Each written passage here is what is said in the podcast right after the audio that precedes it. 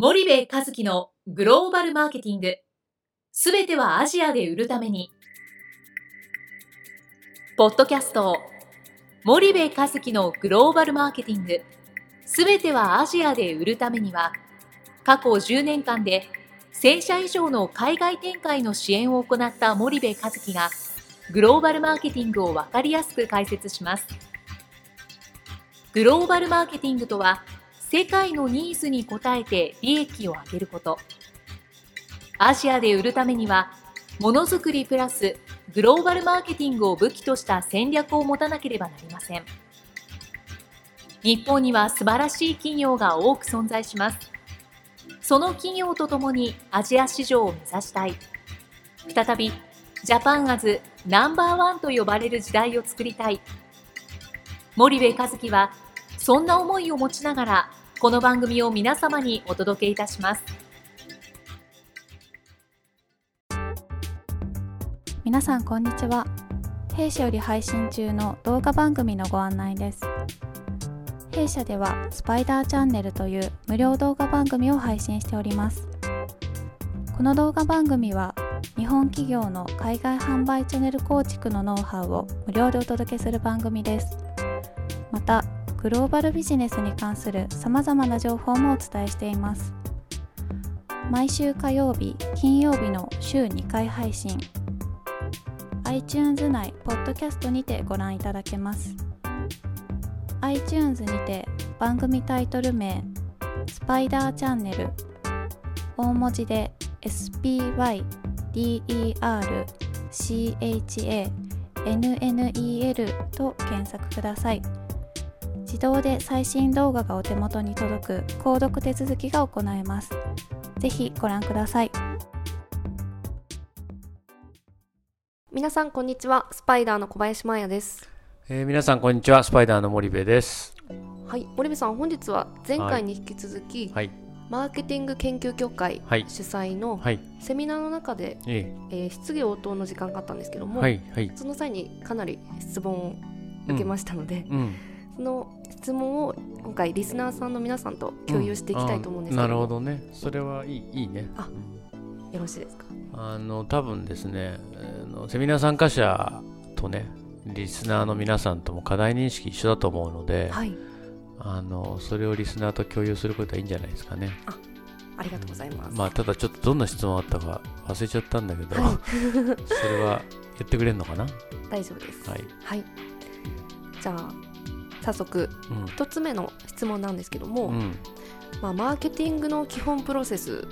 の中で、はい、R、まあ、リサーチ、はい、STP、はい、まあ、セグメンテーションターゲティングポジショニング、はい、で MM、はい、こちらがマーケティングミックスですね、はい。はい、こちらの RSTPMM、うん、こちらの順番というのは、うん、そのままでなければならないのか、という質問なんですけど、うん、いかがでしょうか？あのー、小林さんすごいじゃん。秘書なのに STP とか解説しちゃって、ま、MM マーケティングミックスとか言っちゃって、はい、まるでコンサルタントのようでしたけども。ありがとうございます。あの確かそんな質問ありましたね、はい、あのまあ、マーケティングの基本プロセスって RSTP、MM でこう、はい、構成されていて R がリサーチ、STP がセグメンテーションターゲティングポジショニングで、MM がマーケティングミックスの略で、い。まあ、いわゆる 4P ですと。でこれを例えばその MM から最初にやったりとか R からやったりとか、はい、STP からやったりとか、はい、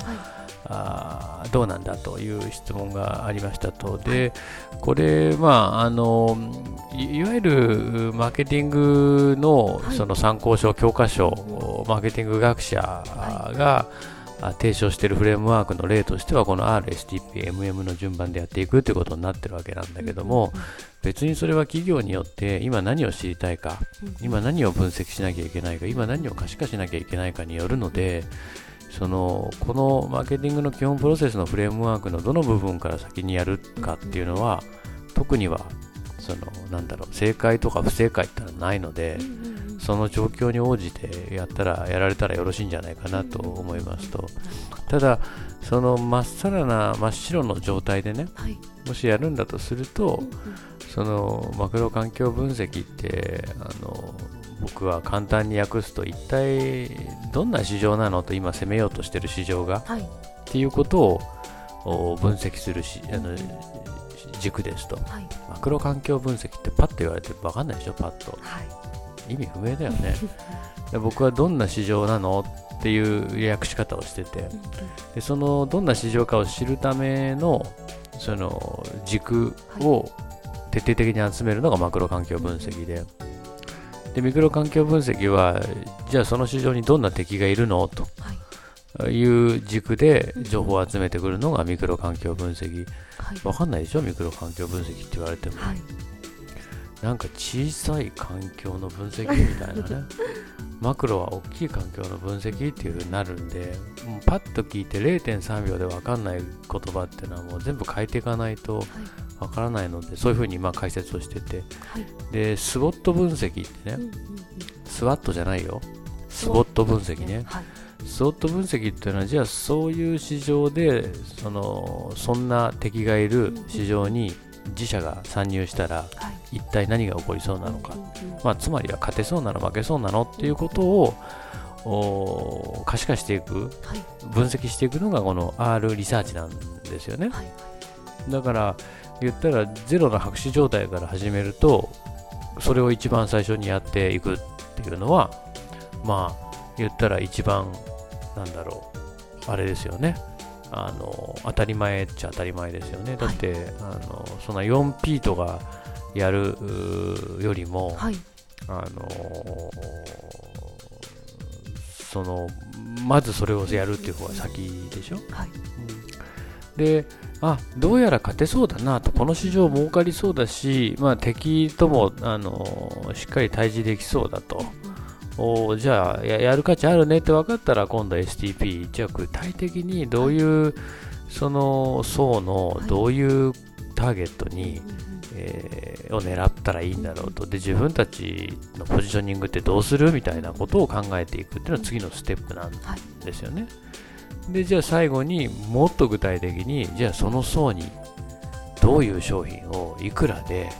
どういう流通通じて、え配下をしてでどんなプロモーションするっていう、さらに具体的なことを詰めていくっていうのが MM なので、まあ、ゼロベースの白紙で始めるんだったらやっぱり RSTPMM の順番でやっていくべきですよね、ただ企業によってはもう R は終わってるとか、えー、MM が弱いと思ってるとか、はい。まあ、いろんな状況があるので、まあ、どういう順番でやってもいいですよっていうお答えをしたという感じです。わかりました。はい。はい、ではお時間がやってきましたので、はい、本日はここまでにいたします。はいありがとうございます、はい、ありがとうございました。はい。本日のポッドキャストはいかがでしたか？番組では森部和樹への質問をお待ちしております。ご質問は podcast アットマーク spydergrp .com ポッドキャストアットマークスパイダー grp.com までお申し込みください。たくさんのご質問をお待ちしております。それではまた次回お目にかかりましょう。